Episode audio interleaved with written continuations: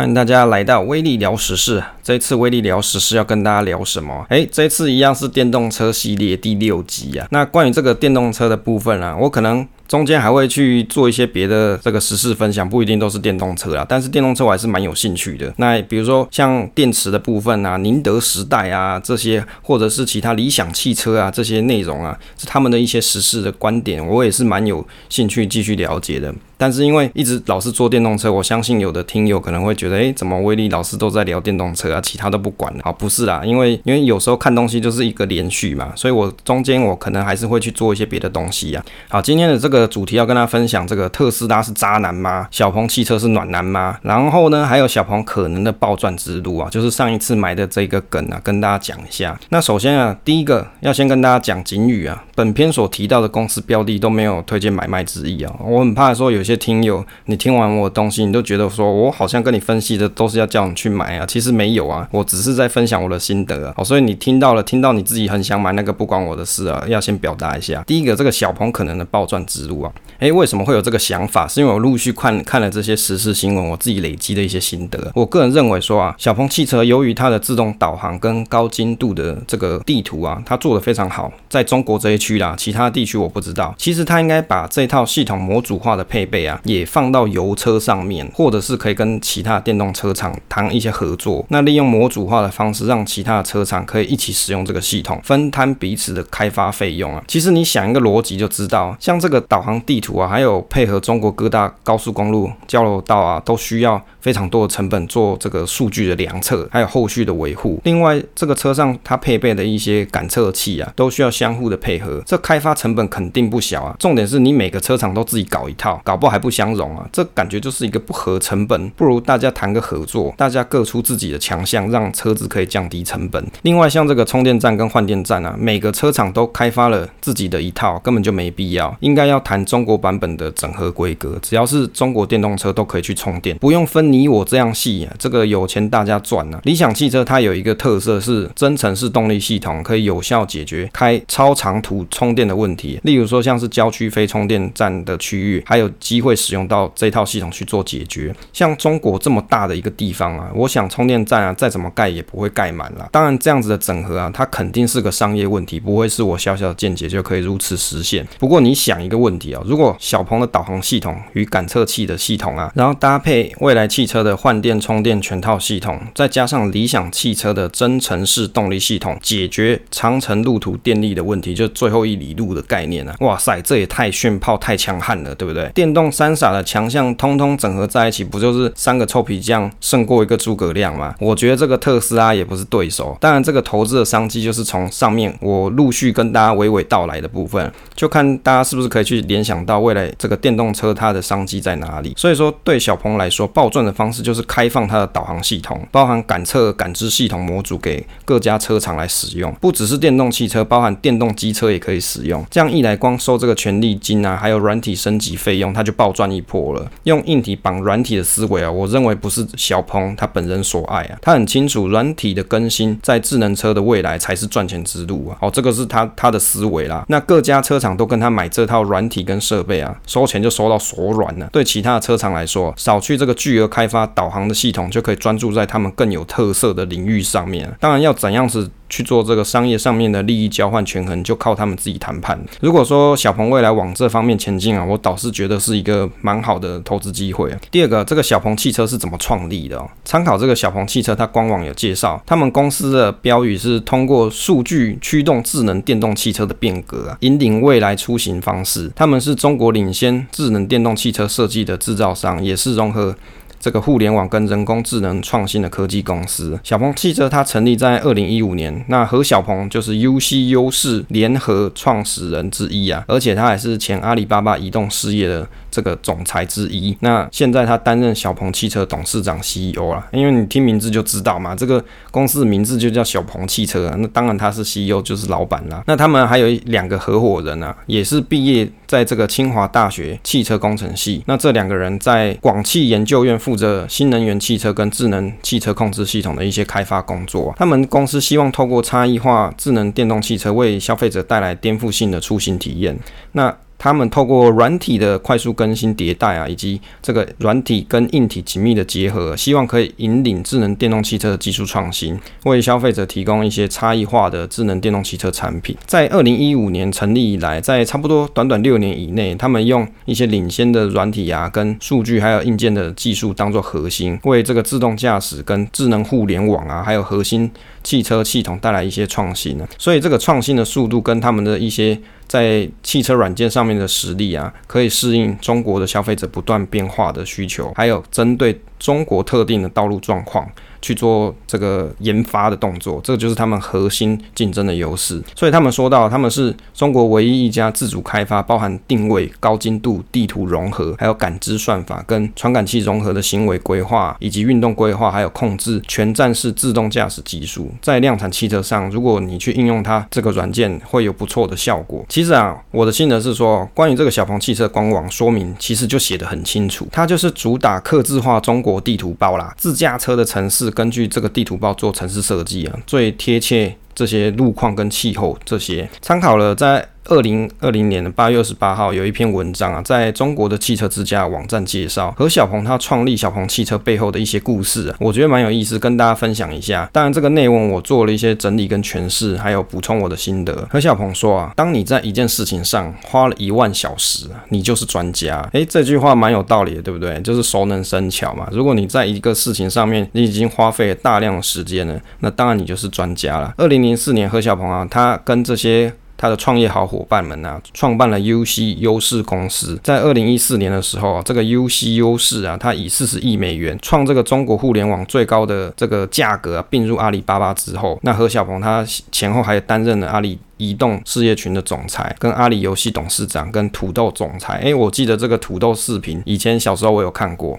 在二零一七年的时候，何小鹏他就从这个阿里巴巴离职，后来呢，他就加入了小鹏汽车，然后担任这个董事长。他早在二零一三年的时候，他就认识到智能汽车会跟智能手机一样，在未来十到十五年里面会发生巨大改变。二零一四年的时候，这个阿里融合了优西啊，这何小鹏他就有提出说，想要在阿里这个体系里面造车，就阿里巴巴体系，但是。是没办法，他被无情的否决。何小鹏认为，UC 浏览器啊，改变了移动用户的游览行为跟消费行为，而汽车可以将人们的工作、社交还有居住的行为改变得更深呢、啊。他自己的一个创业心得，他是说啊，互联网人做硬件不合适，不适合啊，要让硬件人去学习互联网，任何一个人学习另外一个领域，都至少要三到五年的时间。所以把爱好变成职业会是一种痛苦啊。我的心得是说，小鹏他本身就是做软体出身，就跟着马斯克一样，但是。他应该会发现，要做车子，其实初期都是硬件问题，就是硬体问题啦。我反而有一个思考，为什么他不专心把这个软体系统做好就好，把硬体交给其他公司，例如说像蔚来汽车或是理想公司，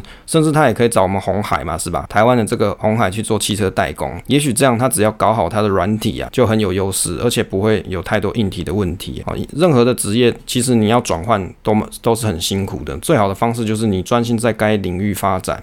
那小鹏的创办人是一个很坚持的人，勇于做自己喜爱的事业。哦，关于这一点，我还是给他拍拍手了。第三点啊，提一下这个小鹏汽车的一些品质问题哦。在二零二一年的五月十号的时候，这个小鹏汽车它出现了刹车失灵的这个情况。在那个中国不是有一个很有名的站叫做微博嘛？不是这个微解封啦，它是微博。这个微博的博主啊，他就有。贴了一个照片，是这个小鹏汽车车主维权的照片。那车主他声称自己遭遇到刹车故障，险些丧命，所以他把这个自己的小鹏汽车开到小鹏汽车店面前面，还拉这个布条去抗议啊。那在今年四月的时候，网络上还有这个小鹏 G3 发生自燃的自燃呐、就是自己莫名其妙开始着火的事，这个影片流出来。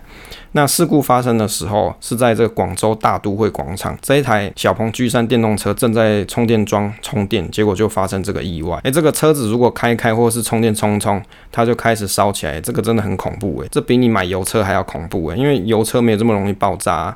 可是这个电动车，它有可能因为这个电池里面的化学反应呢，或是跟这个温度有相关，它可能就自己开始爆炸，开始烧起来。这个真的是蛮恐怖。当然，我认为说以后这个电池技术的发展，蛮有可能会去导向比较安全的一种设计啊。当然，这里面提到这个刹车故障，这个就有扯了，因为这个刹车到底跟电动车有什么关系啊？因为你一般的油车，这个刹车系统早就已经不是新科技了，所以这个单纯就是品质没做好了。好，所以在专心研发软体的过程，这个硬体品质也要保障，那这样子车子才会卖得安全呢，免得客诉啊，rework 可能就做不完。接着第四点，特斯拉是渣男，小鹏汽车是暖男吗？哦，这个题目我觉得蛮有趣的。我在做小鹏汽车跟特斯拉两台车车的比较的时候，我就看了一个影片。这个影片呢，它就是在试驾小鹏 P7 跟特斯拉这个 Tesla Model 3。那主持人是玲玲跟凯凯，他是一男一女的组合，是一个北京的节目。他们找了一台小鹏 P7 跟一台特斯拉 Model 3，实际在高速公路上面开给大家看看啊。我自己是觉得蛮有趣的，我就分享一下我看的心得。这个小鹏 P7 啊。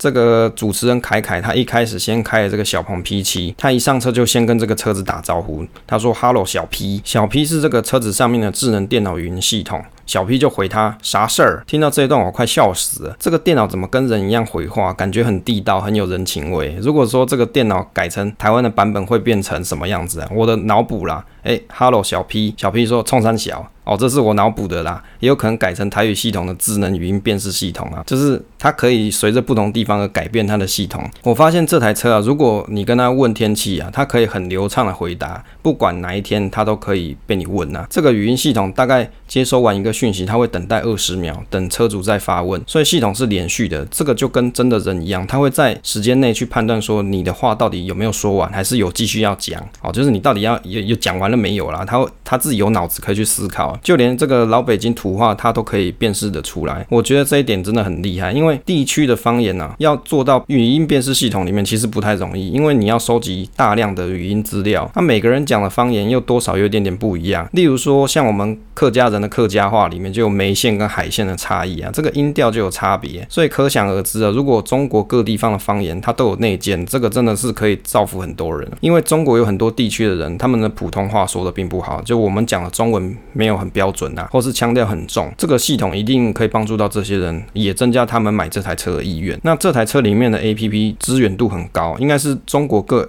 APP 都通用啦，不是国际的这些哦，是他们本地。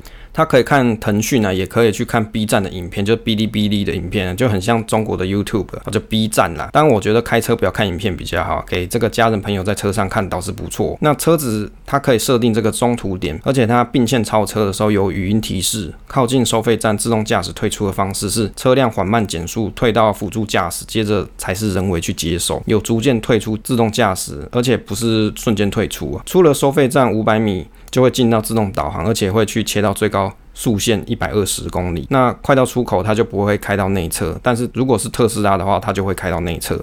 其中有一个测试很有趣哦，当前方两公尺是高速公路出口的时候，电脑会怎么做呢？哦，如果这这个车子它是先开到内线，那应该会是怎样子的情况？诶，其实这个事情我自己也很有感呐，因为每次开中线或是内线的时候，我知道这个出口快要到了，我就会去切到外线去。但是有时候这个外线啊，它车子满满的，我根本就插不进去，真的很苦恼，又不晓得什么时机点去插进去，插到外线这样才对。所以有时候我对这个下交流道的时候啊，是有一点点恐惧的情况的，而且我要一直找时机去插，哦，不是那么容易啊。那这台车呢，这个小鹏的汽车它会怎么做呢？它电脑会怎么做呢？哦，如果说这这时候车子它开在内线啊，它就会切到中线车道，接着它会再切到外线车道。如果当他发现切不过去的时候，车子就会提高速度，然后寻找空档去切换车道。这点就跟人开车很像。这个电脑跟这个老司机驾驶差不多啊。那搞不好他们就是找了一堆老司机在那边录这些驾驶行为，然后写到程式里面去。而且啊，这个小 P 啊，他会一直跟用户讲说下一步他要做什么，等于是在训练用户的意思。